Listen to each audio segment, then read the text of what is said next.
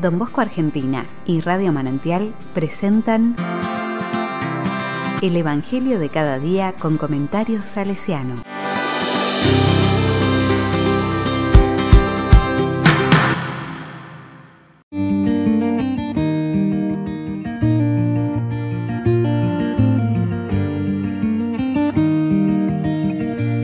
Mateo capítulo 21, versículo 23 al 27. ¿Con qué autoridad? Jesús entró en el templo y, mientras enseñaba, se le acercaron los sumos sacerdotes y los ancianos del pueblo para decirle, ¿con qué autoridad haces estas cosas? ¿Y quién te ha dado esa autoridad? Jesús le respondió, yo también quiero hacerles una pregunta. Si me responden, les diré con qué autoridad hago estas cosas. El bautismo de Juan, ¿de dónde era? ¿Del cielo o de los hombres? Ellos se hacían este razonamiento. Si respondemos del cielo, Él nos dirá, entonces, ¿por qué no le creyeron? Y si decimos de los hombres, debemos temer a la multitud, porque todos consideran a Juan un profeta. Por eso respondieron a Jesús, no sabemos. Él, por su parte, les respondió, entonces yo tampoco les diré con qué autoridad hago esto.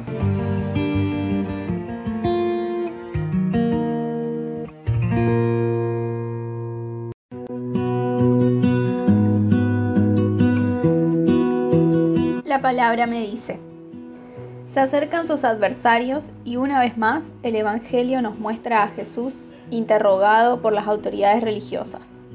Los sumos sacerdotes y los ancianos del pueblo parecieran tener a cargo una investigación. Estamos ante un nuevo episodio de persecución organizada que busca comprometer al que parece acreditarse a sí mismo la condición de Mesías. El poder para enseñar oficialmente en Israel dependía de un largo aprendizaje que habilitara al candidato a recibir de un rabí ese poder por la imposición de manos.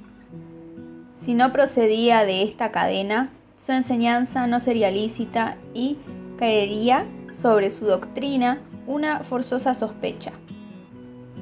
Desde esa concepción, le exigen a Jesús dar cuenta de la autoridad con que viene haciendo las cosas, pero él les plantea una disyuntiva, responder con una pregunta, como condición para contestarles.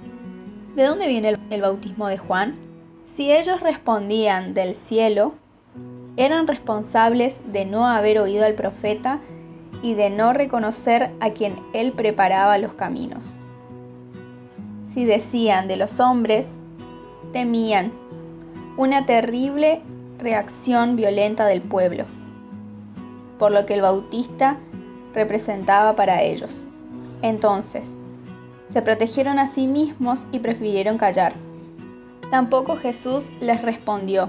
Entendió que no era a ellos a quienes debía rendir cuentas, porque Jesús no se afirmaba sobre ninguna autoridad que no provenga de su propia experiencia de hijo, ni la que procede del rabino, ni la que viene de un profeta, ni siquiera en la autoridad de la Torá o las escrituras enseña y obra como quien es capaz de conocer por sí mismo la voz de su Padre.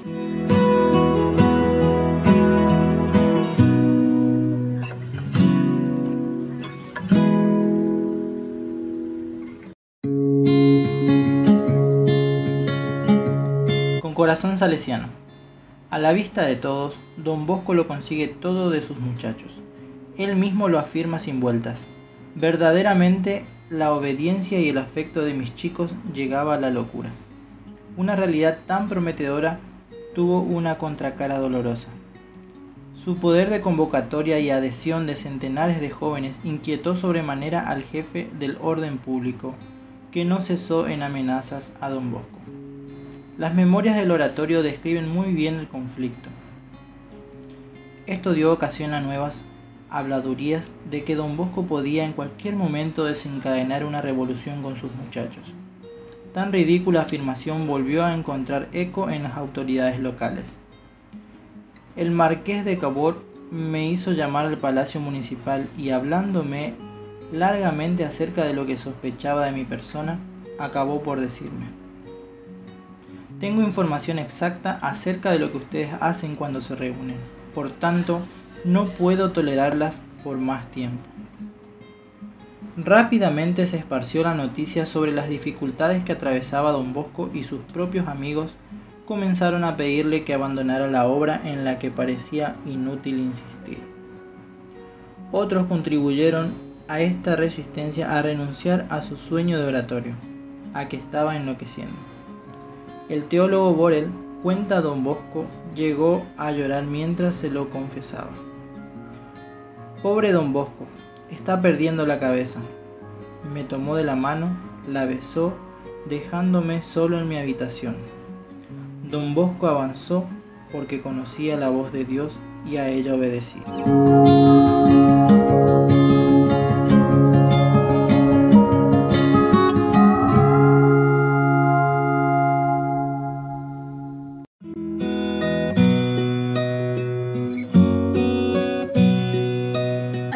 Palabra le digo, no me mandes callar, no puedo obedecerte. Diré que eres de todos siempre el mismo, que tu amor no depende de nosotros, que nos amas igual aunque no amemos, que eres vos que llamas siempre a cada puerta, con nombre exacto, inconfundible, que no pides nada, das y esperas el tiempo que haga falta, que no fuerzas los ritmos de los hombres, que no cansas, no te cansas, y que tu amor es nuevo cada día diré muchas cosas más, que basta con mirarte en cualquier sitio, porque todos son tuyos, para ser otra cosa, simplemente para ser persona.